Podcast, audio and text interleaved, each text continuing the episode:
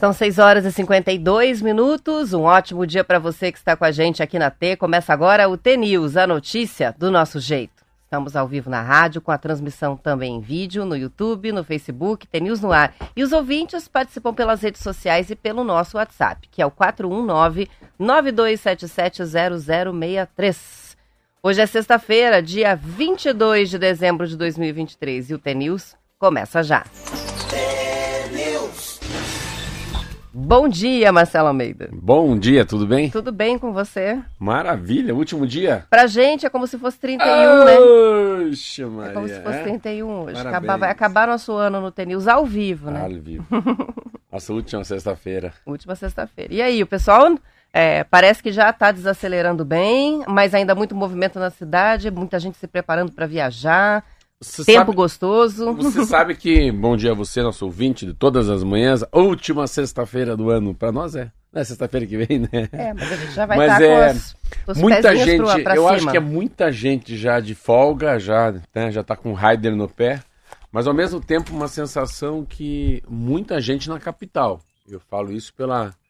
Não sei se te contei que segunda-feira dessa semana foi a melhor segunda-feira da história da padaria nos 25 anos de existência dela. Olha só. Então significa que as pessoas já estão com o rider no pé, né, com a Estela na geladeira, mas ainda não, não foram para para lugar algum. Isso é uma coisa interessante.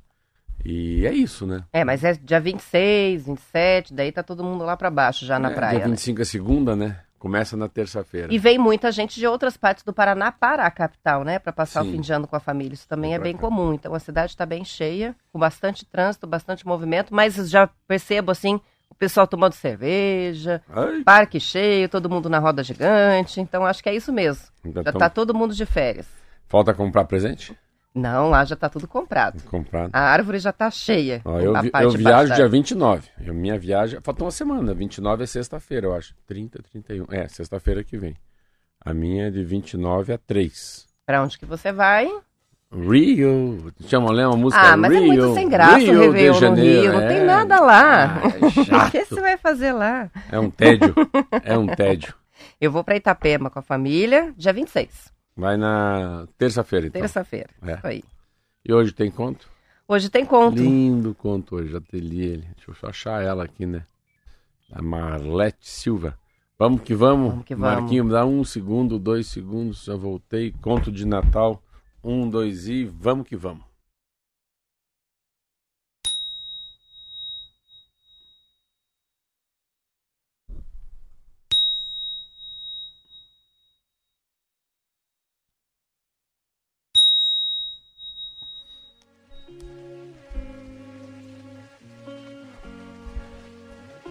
Conto de Natal.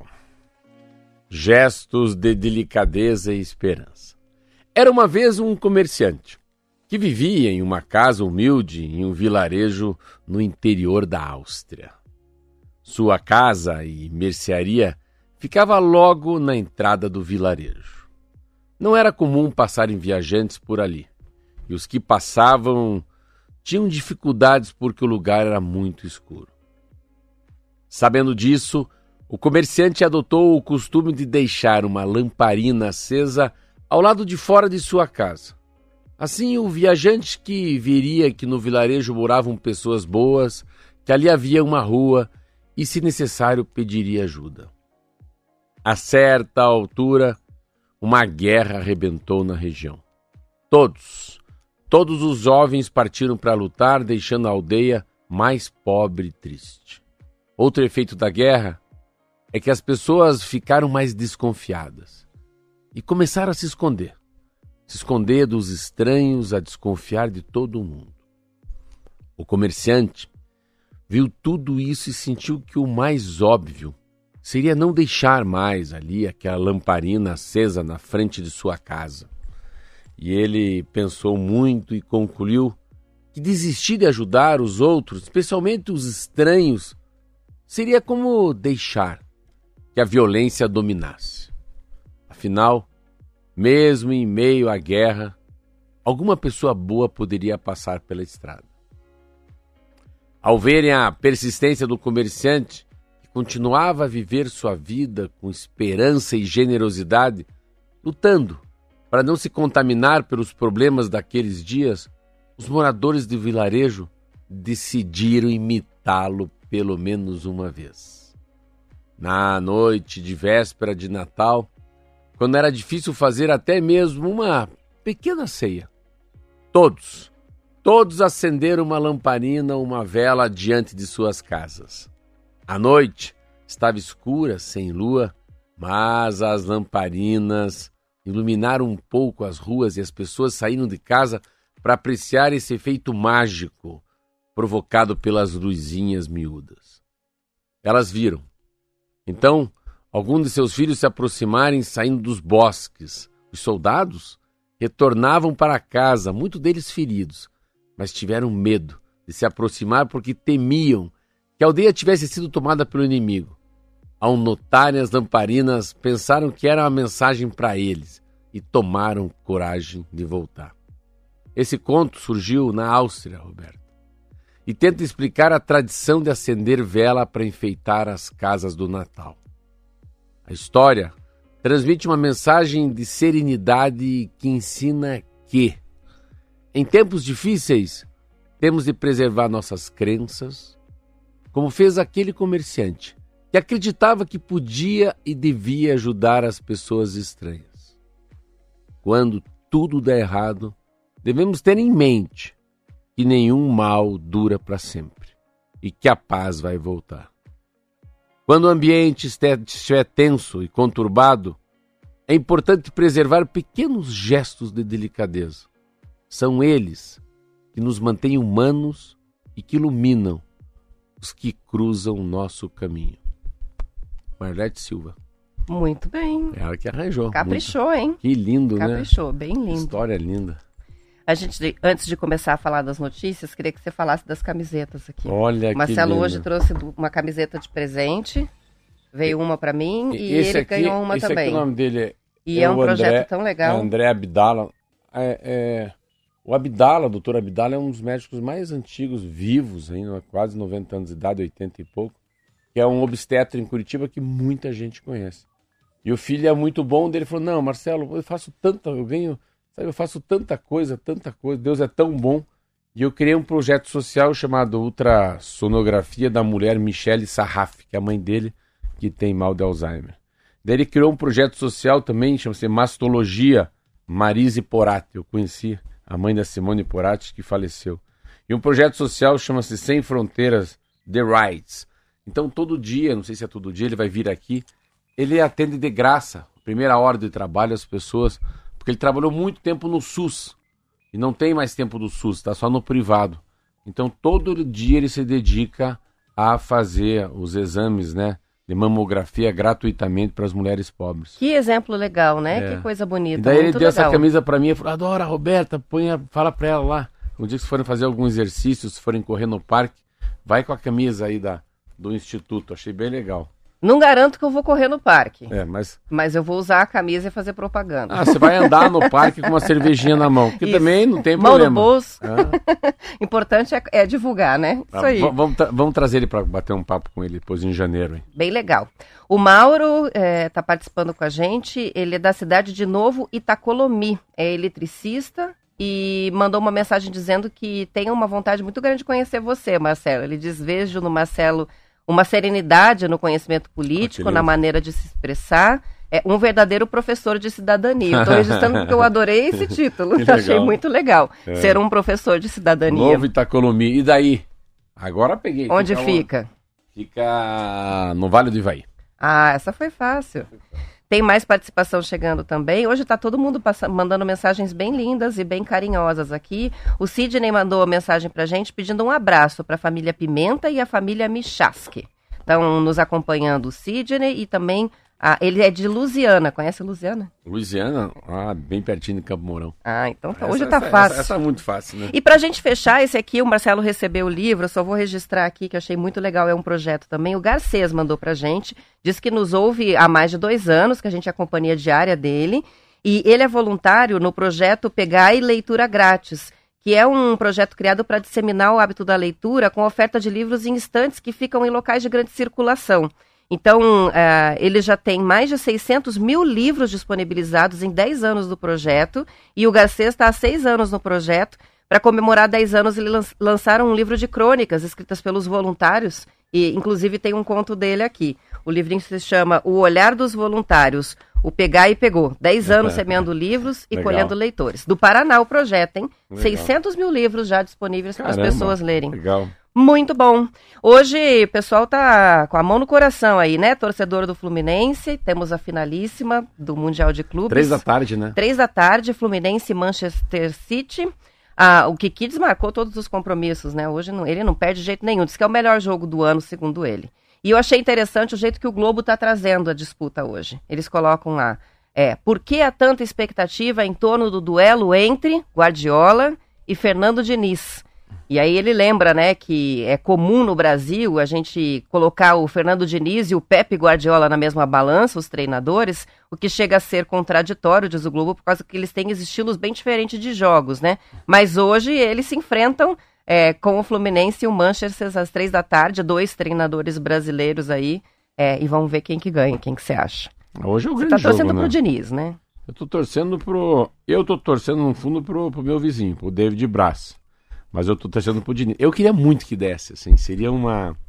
Eu acho que seria. Eu falei já ontem isso, que é uma redenção, né? Pro, pro coitado do Diniz, que foi tão mal na seleção brasileira. E que não deverá ser, né? Pelo jeito não deverá ser o, o técnico da seleção brasileira, porque tem que pelo menos classificar o Brasil para a próxima Copa do Mundo. E no Brasil não Mas tá acho bem. que hoje é uma. Eu acho que deve ter uma audiência enorme esse jogo, enorme. Mas é, é o tipo do o tipo do time, eu acho, né? Que assim, o Flamengo, o Corinthians, esses têm mais inimigos, né? Mais uma rivalidade maior, né? Aqui. Mas eu acho que o Fluminense é um time que deve fluir bem, assim. Eu acho que ninguém é, ninguém é contra o Fluminense, né? Mas eu acho que deve ser uma, uma sensação de brasileiros torcendo sim para nós mesmos e não para o Manchester City. Eu tô torcendo para o Fluminense ganhar. Eu, muito. Sabe, um gol aos 45 do segundo tempo, assim. Um pênalti cavado pelo Marcelo lateral, que era do Real Madrid. É. Isso aí, são 7 horas e 4 minutos e a Câmara aprovou durante a madrugada, Marcelo, o projeto de lei que regulamenta a tributação das apostas esportivas. A proposta prevê a taxação dos jogos, apostas online com cassinos virtuais, que havia sido retirada pelos senadores e foi retomada pelo relator na Câmara, que é o deputado Adolfo Viana. Foram 292 votos favoráveis, 114 contrários e uma abstenção. A proposta agora vai a sanção do presidente Lula. A bancada evangélica, está contando aqui o Estadão, tentou manter fora do projeto a tributação dos cassinos virtuais, mas acabou derrotada. Então, o projeto ficou pronto, está indo para a sanção e teremos taxação das, dos jogos, das apostas de jogos, os bets. O, começo, ah, são todas? São os bets, né? Sim. Então, as empresas do Mas... setor vão ser taxadas em 12% sobre a receita bruta dos jogos subtraídos dos prêmios pagos aos apostadores. Essa é a alíquota. A Câmara tinha é, sugerido uma alíquota maior de 18%, no fim ficou 12%. E o projeto também está definindo 15% a taxa cobrada dos apostadores sobre os ganhos superiores a R$ 2.112. É, no fundo, assim, é um, é um mal enorme e o governo aproveita para tirar um dinheiro do mal também. Então, assim, né? Tá todo mundo viciado, o governo vai lá e ainda facilita a pessoa consumir um pouquinho mais de crack. Porque é uma coisa. Eu, eu Mas vai pagar imposto em cima. É, então já que estão ganhando muito dinheiro, eu também quero ganhar. Mas não importa se é legal, se é ilegal, ou a consequência que isso dá nas pessoas, né? A, a, a falência, é a falência mesmo. As pessoas vão se falindo, vão perdendo dinheiro, achando que podem, né? E acredito que sonharam, então já sabem o resultado do jogo. Eu falei, eu peguei dois amigos meus, dei lá R$ 3.500 para cada um, eles perderam tudo. Que assim, eu falei, eu quero ver se vocês sabem jogar, se vocês conseguem. Então, assim, poderia fazer isso com 35 mil, com 300 mil, vai mesmo. Então, é uma coisa, eu acho que cassino, bingo, é, jogo, assim, é diferente da Mega Sena. É diferente até do jogo do bicho, sabe? Eu acho que o jogo do bicho, Mega Sena, Caixa Econômica é uma coisa. Mas jogar no futebol, jogar no rugby, jogar em... Porque é todos os tipos, todos os tipos de jogo no mundo, né? É, virou uma mania isso. Mas que eu fico imaginando, Roberta, o, o, lado psicológico, cara. Assim, eu fui lá, perdi sete pau, acabou essa brincadeira, nunca mais vou voltar. Mas eu fico imaginando aquele que coloca o que ele tem no banco na, nos jogos, né? O que isso deve destruir família? Eu lembro há uns 20 anos atrás, mais, mais de 20, uns 30 anos atrás, quando eu era de vereador, nossa, tinha uma discussão numa psicóloga falando o que, que os bingos estavam fazendo com as mulheres de mais idade, né, aposentadas, que passavam a tarde nesses lugares fechados que tinham sido antigamente grandes salas de cinema.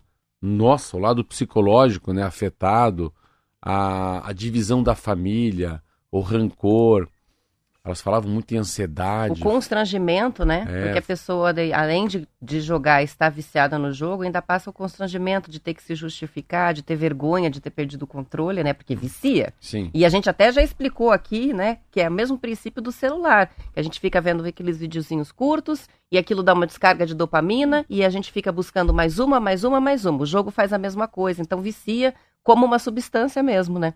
Aí é muito forte. Essa semana tinha um menino Amigo do meu filho tava lá em casa e falou: Pô, tio, olha aqui, eu joguei 100, ganhei 1.500. Você joga muito? Falei, tio, eu e meu avô jogamos muito. Ah, jura? Eu falei, ah, mostra pra mim quando você joga. Ele mostrou pra mim, eu tirei até foto do celular dele, que eu fiquei tão chocado, tão chocado. Fui lá tirar uma foto do celular dele. Ele falou, não, tio, a gente joga bastante.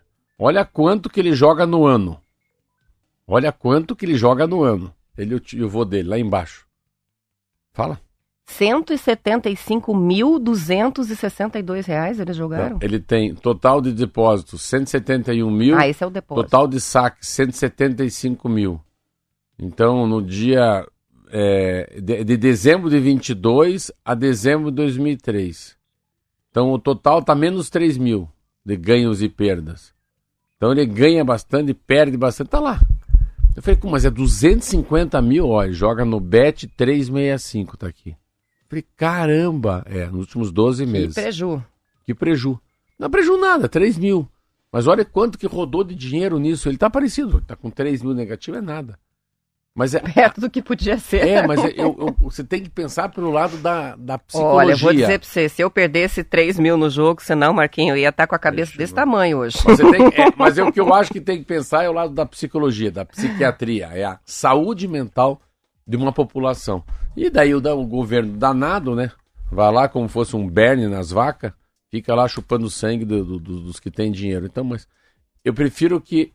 Eu acho que é menos ruim fazer o que estão fazendo.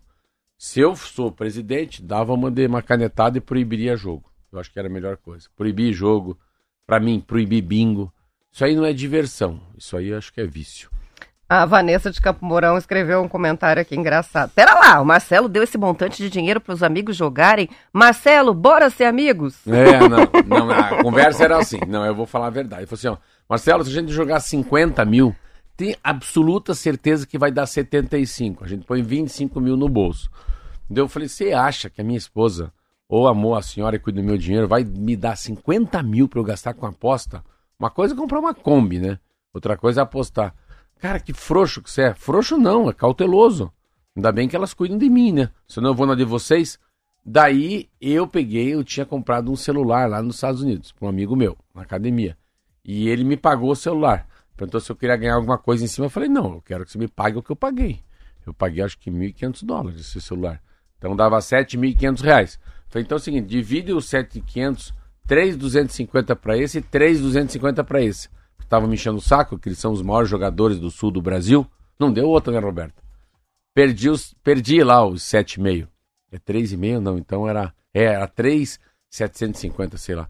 Perdi todo o dinheiro. Eu mostrei pra ele. Ainda bem que eu, porque eu perdi um dedo e não perdi as mãos, né? Que vai, que, que o anel, né? Mas que não vai meu dedo. Então, essa foi uma maneira de mostrar para mim mesmo como é que as pessoas perdem dinheiro jogando. E eu perdi um celular, pô mas eu nunca mais vou jogar. São 7 horas e 11 minutos, hora da gente fazer a pausa para o intervalo, mas voltamos rapidinho. É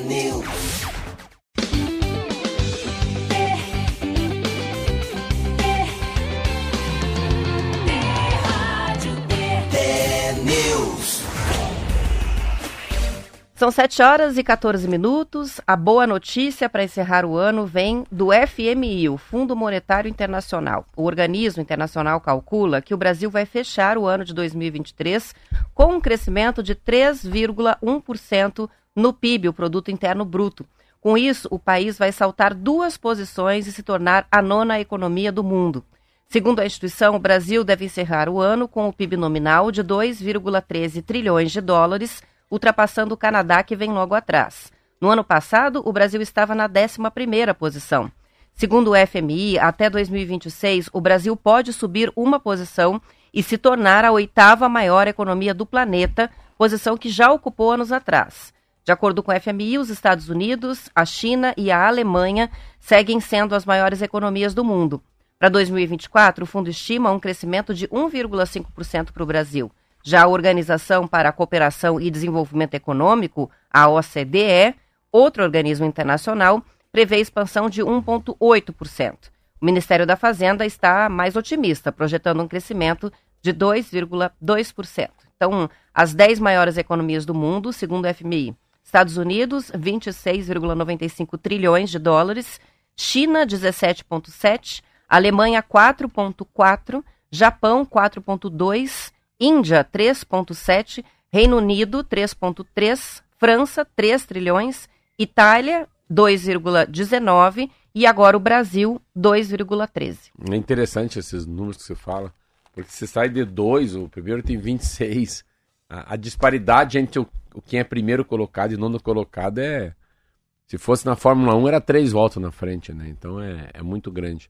É, isso é uma maneira de você. Isso é uma maneira de medir muito macroeconomia, né? Quanto que produz, quanto que se produz, né? O tamanho do país economicamente, né? A importância dele. Você pega. Só que a diferença desses países como Itália, Reino Unido, é que a disparidade, a diferença entre rico e pobre é bem pequena. Então, a gente fala, nossa, me nono colocado. Mas as mazelas, os problemas, né? As, as soluções são muito mais difíceis para países continentais como o nosso com 200 milhões de habitantes, em extensão territorial muito grande, né? Então, os países pequenos concentrados, Suíça, Itália, ah, é bem mais fácil resolver e tem muito pouca gente, né? É isso também. São países com o tamanho do estado do Paraná, às vezes, número de habitantes. Então é. Mas que legal essa matéria. Olha que interessante, estava lendo uma revista que eu gosto de algumas pessoas. Tem um cara falando aqui que chama-se Pedro. Caramba, quase derrubei meu café aqui em tudo. Pedro Bartelli da Vulcabras. E assim, esse, saiba escutar, vamos lá. Saiba escutar. A Vulcabras é dona da Mizuno, da Under Armour, dona da Olímpicos, tá? E ele é o cara, o CEO. Ele fala, ó, saiba escutar. Às vezes a solução está em pessoas que você não imagina e espera. Tenha em seu time pessoas que tenham vontade de fazer e aprender.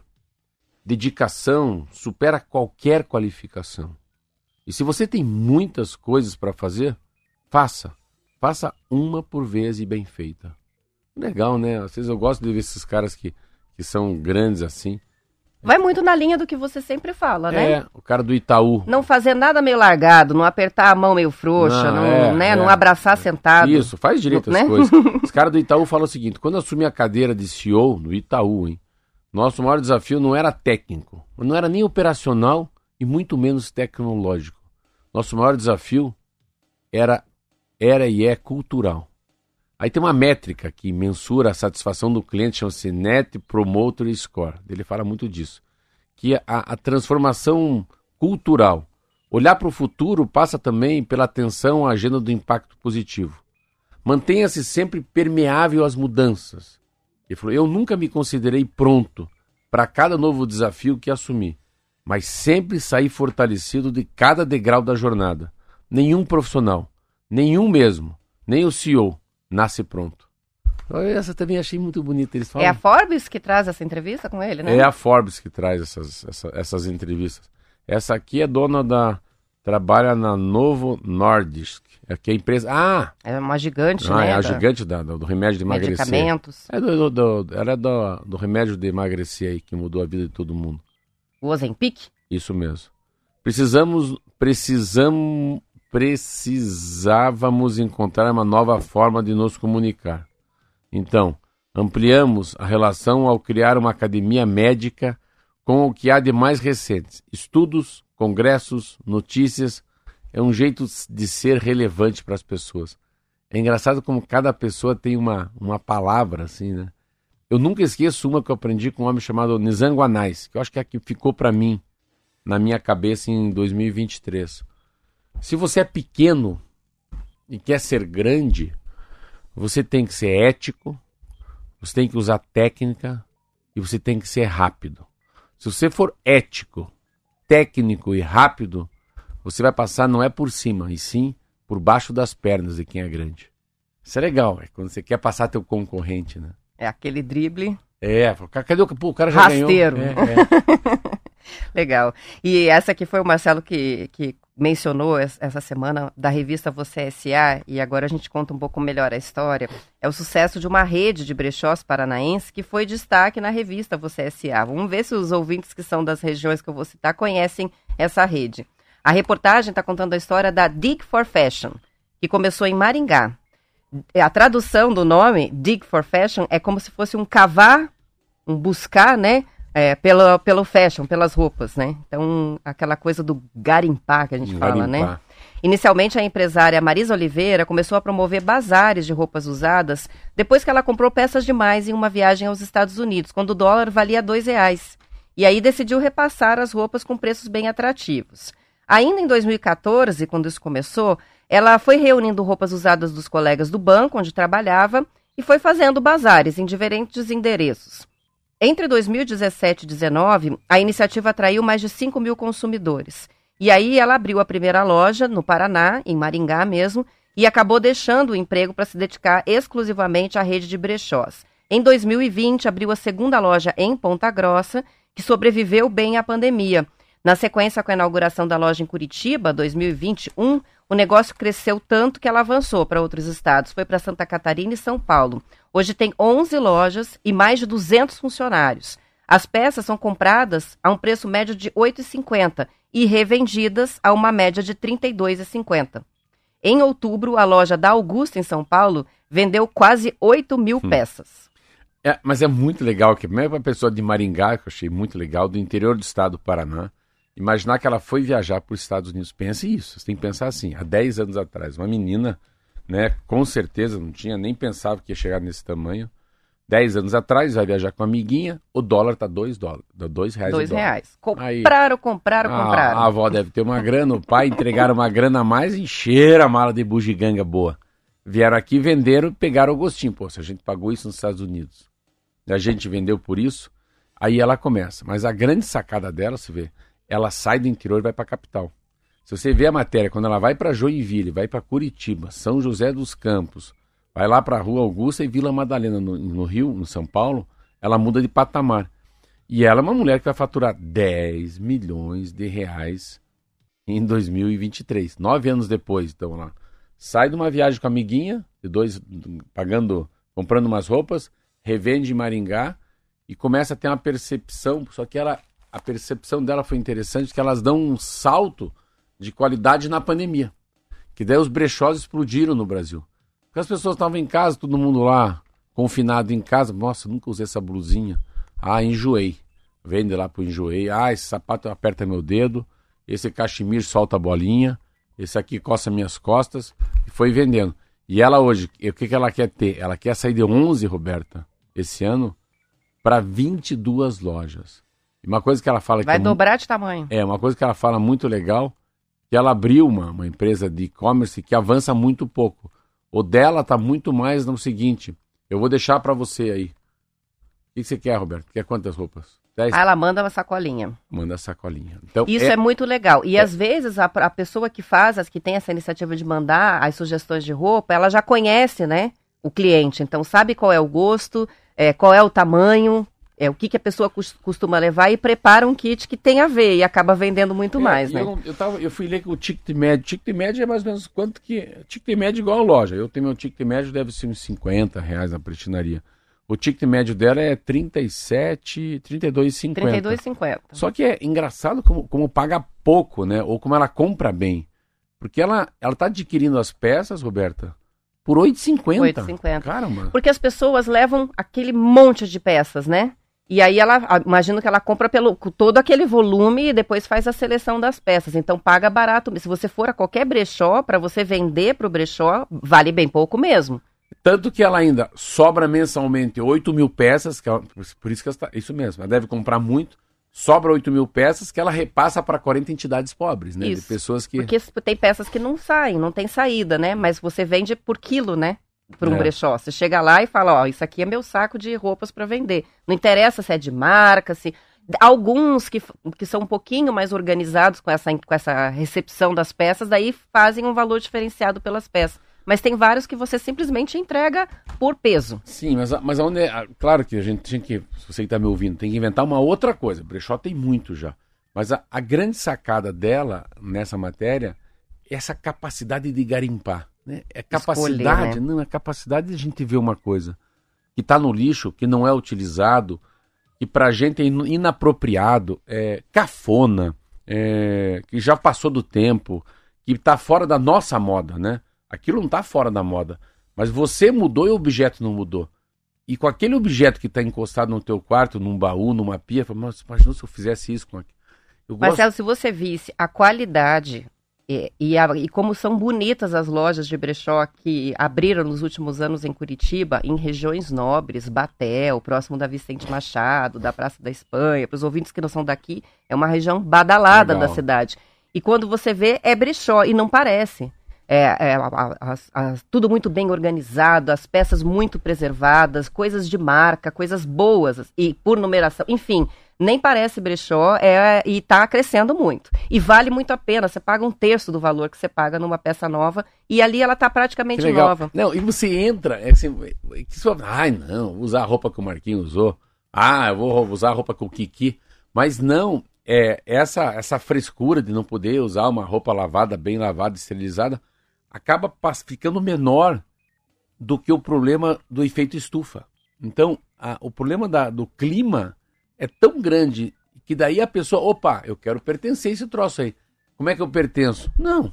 Ah, eu faço doação de sangue, eu ajudo numa ONG lá dos drogados. Não, eu compro roupa já reutilizada. Então isso é muito legal. Você vê como é que eu descobri um selo, né, para mim. Primeiro, é, eu vou entregar pão de Kombi. Por que não, de, por que não do, do, com deliveries? Não, porque eu quero ser um pouco mais conservador. Eu quero mostrar para as pessoas a, essa entrega. Chegar na casa da pessoa, a pessoa ligou, eu vim te trazer teu pão, trazer um litro de leite, vim te trazer o pão de queijo quentinho, deixar uma cesta aqui hoje do, de Natal para você. E daí eu estava conversando e vendo o desperdício que eu tenho de pão. Eu tenho muito desperdício, não vou nem dizer que isso vão ficar com vergonha de quanto que eu jogo fora por dia. Daí eu falei, não, não, e fomos atrás. E achamos aqui, ó. Eu vou, eu vou ganhar um selo, Roberto, que a gente fala muito, vê que interessante, pela, pelo, por, por fazer uma doação de, de, de pães que as pessoas. Que as pessoas. Eu não posso, eu tenho muito medo de ficar doando coisa perecível. Mesa Brasil, Sesc Paraná.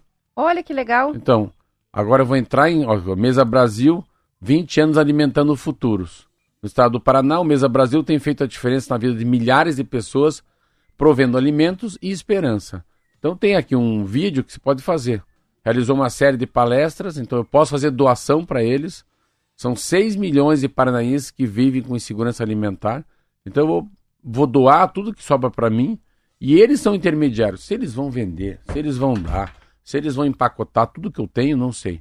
Mas a maneira de chegar um pouco da prestinaria na boca de pessoas que jamais elas poderiam experimentar as delícias da prestinaria. Isso é uma dor é, antiga de todo mundo que tem estabelecimento como o teu e que tem sobras. Nem, nenhum empresário quer jogar a comida não. no lixo, né? Mas que não tinha antes muita saída, porque se você doa e a pessoa consome dali cinco dias e fica doente, de quem é a responsabilidade por ter doado uma comida é, estragada, tá nome né? Né? Então, esse tipo de programa é inteligência pura, porque o desperdício tem que ser combatido dessa maneira.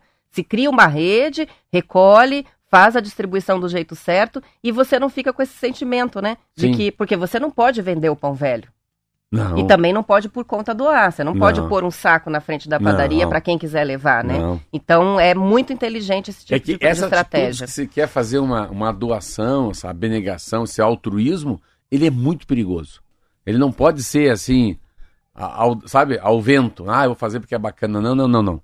Isso mexe com muita gente, tem prefeitura, tem regra. Eu fiquei tão feliz do Sesc. Então, hoje, estou entrando em contato com eles para começar uma parceria já em janeiro. Olha. Legal, né? Muito bem. 7h29. Ah, vai terminar. Então, vamos deixar aqui um feliz, feliz, feliz Natal para vocês. Um próspero ano novo. Para mim foi um ano maravilhoso. Olha, é, vocês não sabem que estão ouvindo quanto gratificante é, assim, do fundo do coração, cara. Quando chega na padaria e as pessoas vêm tirar uma foto com você, sou fã da Roberta Canetti, sou fã de você. Todo dia eu te ouço, adoro a Van de Luz, adoro quando você fala pau, cacete, polícia, nariz de folha, pé de macaco, enfim. E para mim é uma satisfação enorme, né, Roberto? Para você também é, é, como é bom dividir o que a gente faz, como é bom dividir, como é bom de alguma maneira entrar no ouvido das pessoas, mostrar para as pessoas que dá para ter mais esperança, que se pode ter mais resiliência, que se pode ser mais corajoso, que dá para acordar mais cedo, né? Que não dá para ser preguiçoso e sempre com um olhar positivo para frente. Então, a você um feliz Natal, um belíssimo 2024 e a gente volta ano que vem, né? Isso aí, são 7h30, Feliz Natal, bom ano novo para os que ficam. Depois do intervalo tem o noticiário da sua região e a gente volta para a parte do Paraná. Aos que ficam, a gente já se despediu e depois é. É, vamos nos falando pelas redes sociais. Tem conteúdo novo lá e a gente mantém a atualização, continuem nos acompanhando. E semana que vem tem TNews com repeteco das melhores entrevistas do ano. Não percam. Beijo.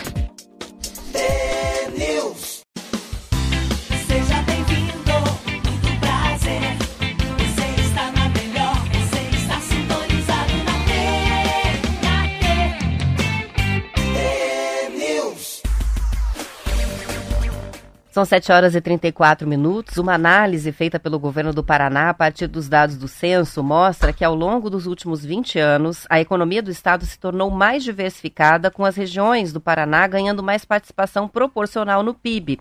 A região metropolitana de Curitiba representa mais de um terço da economia paranaense e registrou expansão no PIB nas últimas décadas de 35 bilhões para 190 bilhões.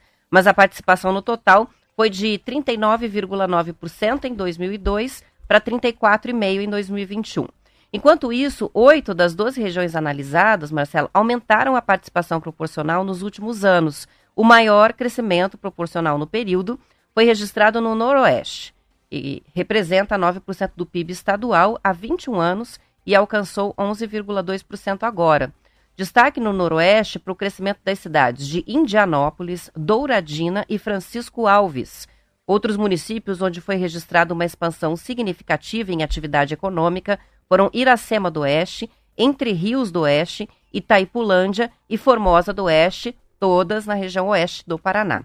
Apesar de uma queda de 0,3 ponto percentual na região norte, Sabáudia e Santo Inácio registraram o maior e o terceiro maior crescimentos no ranking estadual. É uma, é uma assim, elas são, se, se parar para pegar e fazer um Google em cada cidade, Roberta, você vai perceber que elas têm uma vocação, né? A Douradina é da Gazin, então Douradina, vou pegar como exemplo. É uma cidade que acho que 40% dos funcionários, né, ou dos cidadãos da cidade trabalham na própria fábrica do Mário Gazin. Então, é uma cidade que tem um papel é, enorme. Pergunta, veja o, a relação do produto interno bruto dela na região noroeste, ou se comparar por regiões, né? Você pega muito o oeste do Paraná. E a gente tem que entender que é como fosse uma. É como fosse um guarda-chuva, né, Roberto? Se a gente tem, assim, nós somos donos da sadia, né? Vamos, somos donos, o que, que a gente faz? Existe tudo uma terceirização, uma entrega de tecnologia, de logística, uh, de estudo, né?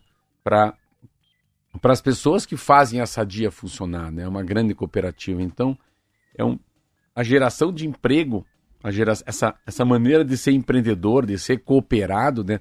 Essa cadeia produtiva é muito doida. Então, às vezes a região nem sabia que ela tinha vocação, mas o negócio que puxa a vocação de uma cidade, né? Eu lembro muito de Cruz Maltina. Eu nem sabia que Cruz Maltina plantava morango. Um dia eu estava sobrevoando Cruz Maltina, uma cidade ali no Vale do Ivaí perto é de Faxinal. Daí virou a cidade do, do tomate. Você pega essa história que eu estava vendo agora, nem sabia também, a cidade de Cruzeiro do Sul. Pô, é a cidade dos ovos de galinha. Eu tenho um aviário lá enorme. Eu compro manteiga numa cidade chamada Verê. Então, pensa, se eu compro verê, eu compro do verê uma manteiga para fazer croissant, pensa a influência que eu tenho para eles, tem para mim, né? Sim. Porque eu podia comprar numa outra marca de São Paulo, mas eu compro do Paraná. Então, quando a gente fala de 20 anos, é uma verdade. E a mudança que você percebe se andar de carro pelo Paraná, Roberta, é, é a influência das regiões metropolitanas no PIB do estado. É, eu gosto muito de pegar duas influências né, que eu vejo. É a região metropolitana de Curitiba e a região metropolitana de Ponta Grossa. São as mais, assim, a olho nu, quando a gente fala, dá para enxergar. Então você vai chegando em Ponta Grossa, ah, só tem marca conhecida. Tem Tetra Pak, tem Heineken, tem Madeiro. Então, assim, fica imaginando, é, porque é uma, é uma geração de emprego direto e indireto de Ponta Grossa e dos Campos Gerais. Então, isso eu, eu sempre falo, isso é igual uma vaca, né? Cara, se você tem uma vaca holandesa, cara, e a ração da vaca? E a cerca para a vaca? E a máquina para né, pra, ordenhar a vaca? E o berne que vive da vaca até o coitadinho? E o passarinho que para no lombo da vaca? Né? E o milho que a vaca rumina? Então, assim, tem tanta coisa e é muito legal essa coisa da região metropolitana. A gente parar para pensar aqui no Paraná, eu acho que a grande pá, o grande boom aqui começa quando? Começa lá na década de 70 com a cidade industrial de Curitiba, né? Começa com a New Holland, com a Bosch, né? Empresas grandes que vieram para Curitiba. Então faz a cidade industrial da cidade de Curitiba. Depois vem, daí a grande mudança é a fábrica da Audi, da Volkswagen, né? Também. Deve, deve gerar um emprego danado de grande, né? Aí põe Boticário em São José dos Pinhais. Aí vai. Aí vai para essas empresas de. Aí, o que tem de empresa em São José? São José dos Pinhais, que eu vejo, né? Tô vendo agora Colombo também, eu fui passear esses dias. Nossa, como tem fábrica lá. E por qual que é a importância da região metropolitana? É porque eles têm vazão, né, Roberta? Você cai no contorno, tá na BR-116, né? Sim. Você cai no contorno, você tá entregando lá uma mercadoria no aeroporto de Afonso Pena, em São José dos Pinhais. Você está no contorno, você está a 100 quilômetros da onde? Do porto, do porto de Itajaí. Então, região metropolitana. Tanto que Ponta Grossa quer criar o seu RUB lá, né? Querem fazer um, um, um porto seco, né? Um aeroporto que vira, tipo assim, como fosse a, a segunda Curitiba. Sim. Mas é muito legal. Eu gosto muito de ver essa, essa mudança, né? Essa, essas mudanças, assim. A gente tava falando aqui sobre o brechó, né? Cara, quem imaginava 20 anos atrás que ia ficar rico Vendendo roupa usada. Roupa usada, né? É. Mas tudo, Roberto, agora, eu tava ontem falando para duas meninas. Lara e. Como é o nome da outra? Aline. Alice. Alice. Eu falo, nossa, eu queria ter a idade de vocês, porque se vocês tiverem um olhar diferente, um olhar mais misericordioso para o mundo, um ar mais carinhoso, e vocês entenderem a nova tendência, se vocês entenderem que o mundo tem mais gente de idade que gente nova, vocês vão ficar muito ricas. Tá dando dica para elas. Falei, eu tenho 57 anos de idade. Se você tem um pouco de prudência, um pouco de, assim, se é um pouco é, temperança, você vai ganhando tempo de vida e você vai guardando um dinheirinho. Então vocês têm um cliente melhor do que um de 21 que tem a tua idade. Claro. E então, que acaba pagando um ticket médio mais então, alto. Usem a idade de vocês, usem, usem toda, essa, toda essa ficha tecnológica, todo esse iPhone, iPad, todo esse www que vocês têm mas para alcançar um cara de mais idade. Então, quando se fala a mudança do Paraná em 20 anos, é muito legal, Roberto, muito legal. Eu já tive essa oportunidade de ler duas vezes.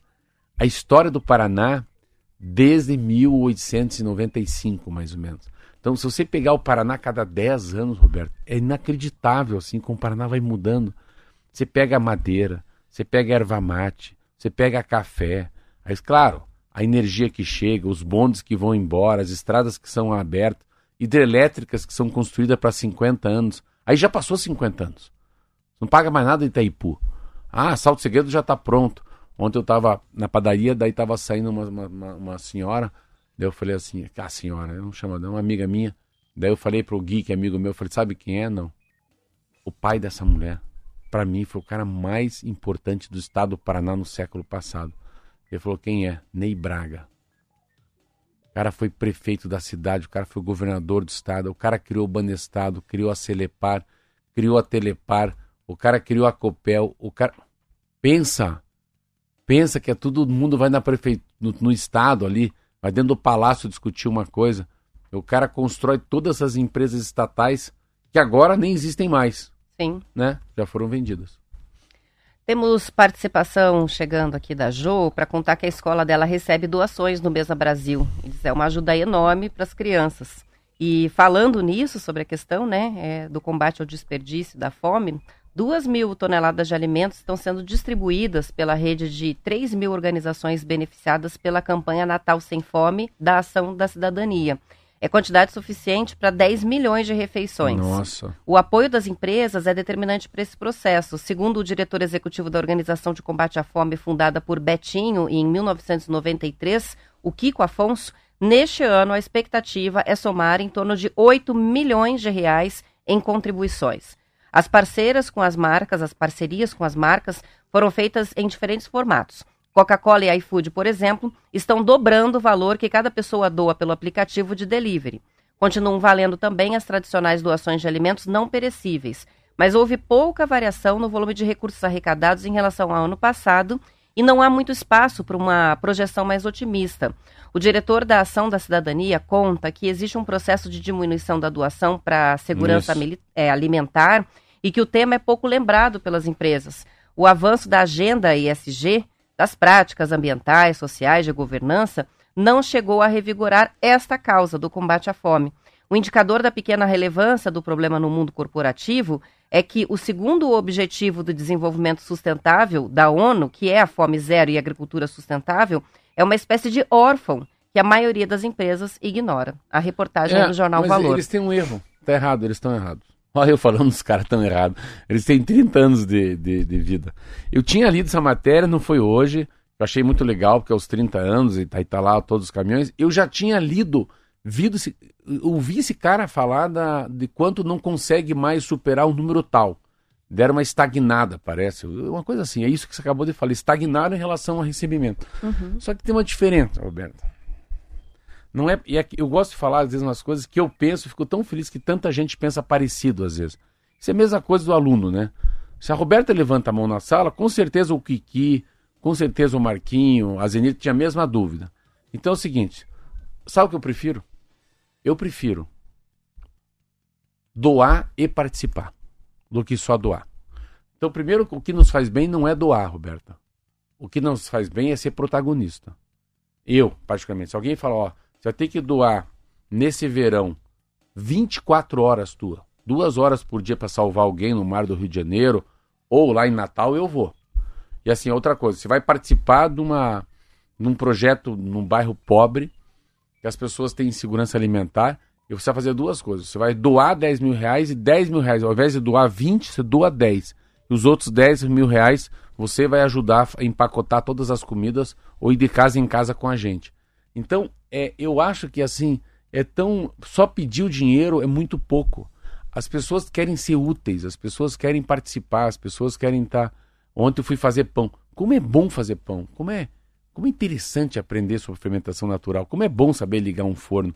Como eu me senti melhor vendendo um pão que eu ajudei a fazer? Então, é, não vale só pedir. O que vale é o engajamento da pessoa. E assim, as propagandas. Esse aí é. Esse, qual é o nome desse mesmo, Roberto? Ação. Ação, o que é o nome dessa, dessa, dessa, desses 30 anos do Betinho? Deixa eu. No nome dela aqui. é. É a Ação da Cidadania. Ação da Cidadania. Quer ver uma que eu, assim, eu fico, cada vez que eu vejo, deu vontade de falar, cadê o. Como é que faz para dar dinheiro? Quer dizer, posso dizer um? Hum. É a mesma propaganda há 10 anos, Marquinho. Ah, já sei qual é. Movimento. Médicos, Médicos Sem... Sem... Fronteiras. Cada vez que passa, dá vontade de chorar e de fazer a transferência na eu hora. Eu queria ser aquela médica. Eu queria estar tá lá na África. Eles são muito bons de, de propaganda também. Então, Além de fazer um trabalho belíssimo, então, eles sabem como te mostrar como é, existe uma demanda é, muito importante, De alguma né? maneira tem que tocar, de alguma maneira tem, é. que, tem que mexer com a gente. E a gente precisa ter, sabe, cara, eu, é o pertencimento, a gente quer fazer parte, a gente quer receber uma medalha que a gente também está participando disso, né? A gente tem que colocar uma fita na chaminé da casa. Falou, ó, também sou a doador. Eu ajudo. Eu ajudo. É como se fosse o doador de sangue. Eu não dou, mas deve ser muito legal colocar. Eu falei, eu sou doador de sangue. Ou eu participo domingo daquele arrastão lá que tem lá para varrer, o, limpar o rio. Então, como tem aquele projeto Teto, é um troço do engajamento, que não é só o dinheiro, é um pouco a pessoa também. Estou aí, são 7 horas e 47 minutos. Estou vendo a coluna da Mônica Bergamo aqui trazendo uma pesquisa bem interessante. Diz assim: um percentual considerável de brasileiros teme que as discussões políticas no seio de suas famílias atrapalhem o Natal. Um ano depois das eleições presidenciais, 21% dos brasileiros afirmam que têm esse medo, segundo uma pesquisa da Genial Quest. E mais, 10% dizem que diferenças políticas foram importantes para que decidissem não se reunir com os familiares nas festas natalinas. 9% afirmam conhecer alguém da família que simplesmente não vai no Natal por causa de briga política. Olha só, a polarização Meu ainda Deus tendo um impacto no nosso Natal de agora. O receio das discussões familiares é maior entre os jovens, diz a pesquisa. Entre os que têm entre 16 e 34 anos, 23% têm medo que o Natal termine em briga contra 20% de que tem entre 35 e 59 anos, e 18%, percentual menor, entre os mais velhos. Ainda, há diferenças significativas também em regiões. No Nordeste, 16% são os que têm medo das brigas por questões políticas no Natal, 23% no Sudeste, 20% no Sul e 23% no Centro-Oeste. Será? Não, Será que primeiro, vai dar briga? Primeiro que a família que falta o nono, né?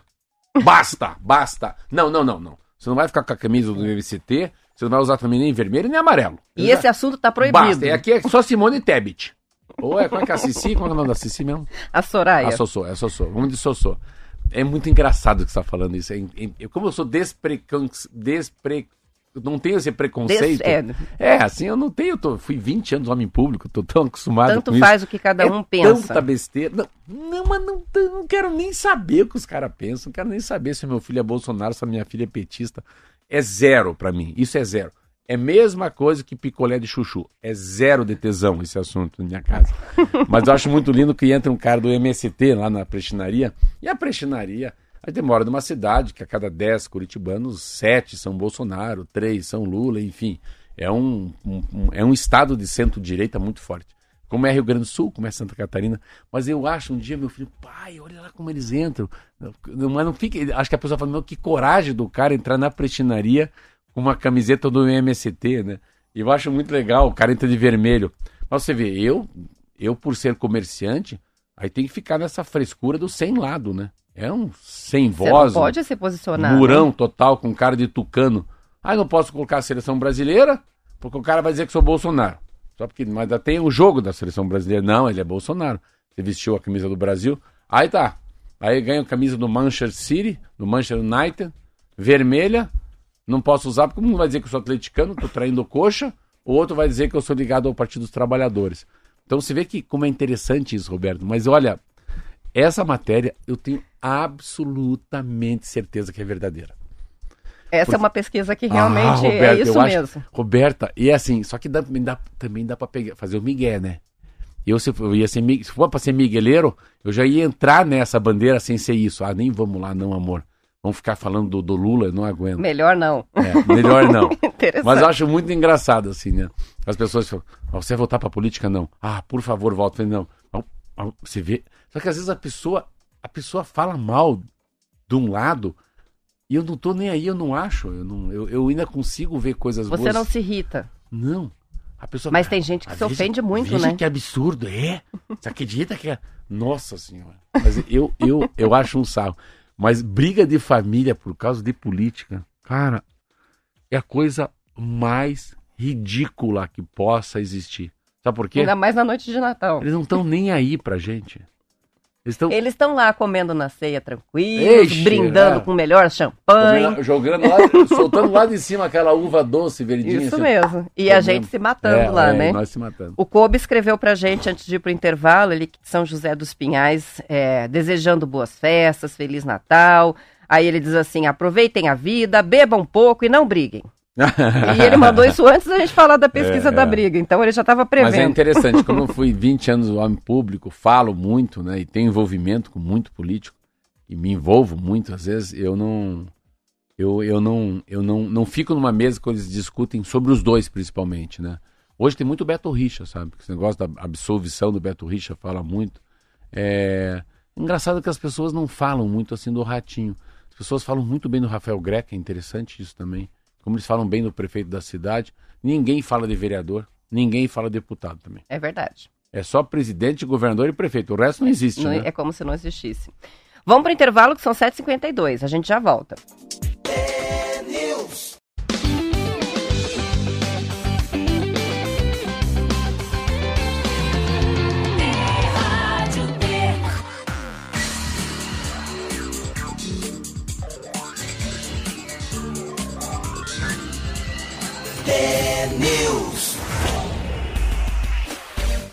São 7 horas e 54 minutos. O Ronel tá mandando uma mensagem que resume várias outras que já chegaram aqui hoje, né? Para você colocar mais poltronas na prestinaria, porque muita gente vai passar por lá, pessoal que está descendo para a praia, que está vindo visitar a parentada aqui, no, aqui na capital. É, e eu recebi hoje mais muitas, muitas mensagens de ouvintes que vão passar por lá, viu? Legal, hein? Então ah, vai A gente- bombar. A gente tinha que fazer assim uma pra... A mesa do ouvinte do T-News na prestinaria, que Não, tal? Agora, não, agora, Bota uma aqui. logo, Não, né? Eu pensei em fazer uma. Ali tem uns aquários onde tem os, os pães de fermentação natural, os venoazerris, que são as- os corações. Podia ter um lado aqui da Rádio T. Aqui os da T. Isso. Falei, não, eu quero o coração da T. Né? Eu quero o coração da Roberta, eu quero o coração do Marcelo. Podia fazer. Um cantinho só da Rádio T. Só pra quem é fiel. Gostei. É, Promessa para boa. 2024. Boa. São Ou 7h55. o cara fala uma senha. Ah, O cara fala uma Ah, senha. daí ganha um desconto. Daí eu Se o cara desconto. falar a senha, né? Se for ouvinte da rádio, paga só metade. Não, ele tem que falar alguma coisa que eu falo, que é muito fácil. Cala- Pau, cacete, Pau- polícia. Não, ou é, ou é, é o nariz de folha, o orelha seca, o pé de macaco, qualquer coisa dessa, né? O código é hashtag pé de macaco. É, hashtag, é, código, pé de macaco. Você acredita agora tem pão de macaco? Como Você assim? acredita? Monkey bread. Você acredita que tem pão de macaco? É de quê? Monkey bread. Mas hã? qual que é o sabor? É porque é para comer com as mãos. Então você come igual um macaco. Foi criado em 1950 na Olha. Califórnia. Meu Deus, fizeram É lá. Não, não, eles fizeram. Roberta, você não tem ideia o que aconteceu. Fizeram Achei seis aqui. monkey bread. Achei. Ah, Tem que mesmo? bonito. Tem bonito pra botar na mesa de Natal isso aqui. Muito, Roberta. Muito, muito, muito. É uma massa macia, doce, pegajosa, servida nos Estados Unidos no café da manhã ou como uma guloseima. Pedaços de massa cozida polvilhada com canela. Não, você não tem ideia. Eles fizeram é, pra é mim. bem bonito. Filho das mães. Acho que engordei um quilo comendo esse troço essa semana. Tá tudo bem. Vamos lá. Vamos lá, são vez 7 eu horas falo e assim, 56 ah, é aqui minutos. tem muita, muita gente vindo pra cá. Tem Mas muita sabe gente vindo é, que vai é. passar por Curitiba, né? Na ida ou na Você que volta. É, é hoje, né, Roberto, que você falou que é, é hoje. Você viu que hoje vai esquentar e no dia 24 não vai esquentar, não? Vai, a, a previsão para a noite de. Natal é de calorzinho, mas não é ca- o calorão que vai ser hoje. Hoje e amanhã vai fazer mais calor, só que amanhã o tempo vai mudar um pouco. Hoje a gente vai ficar assim, que nem tá agora em Curitiba, não tem uma nuvem no céu. Amanhã daí chove e diminui um pouco a máxima. Mas não é frio não, viu? Não é frio que está previsto não. A Não. noite de Natal vai ser temperatura agradável, Não na é casa dos também. 18, 19 graus. Graças a Deus. Isso é ótimo, é a temperatura ideal, né? Eu tô só pensando no mico da minha casa, um monte de gente de idade Mas suando, o pessoal vai passar desmaiando, calor por hein? lá. Perna pra cima, né? Pressão baixa, Isso aí. graças a Deus. Falando nisso, falando sobre meteorologia, sobre previsão do tempo, ah, não é um exagero dizer que ah, nunca a gente falou tanto sobre meteorologia como agora, né, com aquecimento global. Resultado do interesse é que empresas de meteorologia que nasceram pequenas cresceram e ganharam novos clientes. Segundo reportagem da Folha de São Paulo, Marcelo, o mercado global de sistemas de previsão meteorológica vai crescer mais de 50% até 2030. Segundo a consultoria TCP, o impulso virá da expansão das indústrias de aviação e do transporte marítimo, que são fiéis consumidores dos sistemas meteorológicos, além do aumento da preocupação dos setores que dependem diretamente do clima, como o agro. O consultor Ricardo Jacomassi contou que quem está puxando o crescimento é, em grande parte, a iniciativa privada que busca minimizar os riscos climáticos nas operações, principalmente no agronegócio e setor de transporte e logística. Em nota que também, ele diz que também há uma mudança de comportamento dos governos municipais e estaduais que estão mais preocupados com os eventos climáticos. É, mas a iniciativa privada que traz. É, É engraçado que isso. puxa, essa, né? essa é uma matéria muito legal. É, por que, que tem celular no mundo, né?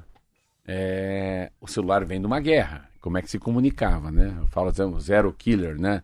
Tudo ok aí na frente. Um general falando com o batalhão, com o pelotão da frente, né? Você tinha, eu acho que é, ok é zero killed, né? Nenhum morto. Nenhum morto. Então tudo vem muito, né? Ves- Roupa, né? A segunda pele. Porque como é que você vai enfrentar uma, uma, uma guerra no frio, enfim. Muita coisa é laboratório, é a guerra, é o deserto. E quando a gente passa para temperaturas, fica imaginando o quanto vai ser importante iniciativa privada trabalhar um mecanismo que vai descobrir o que pode acontecer daqui a 60, 90 dias, né, Roberto? É prever o futuro no presente, mais ou menos. Ó, Isso aí. 7h59. Vamos descansar. A gente volta ao vivo no dia 4, quinta-feira. Até lá, tem news com o repeteco das melhores entrevistas e a gente descansando. Cada um no seu cantinho. Amém.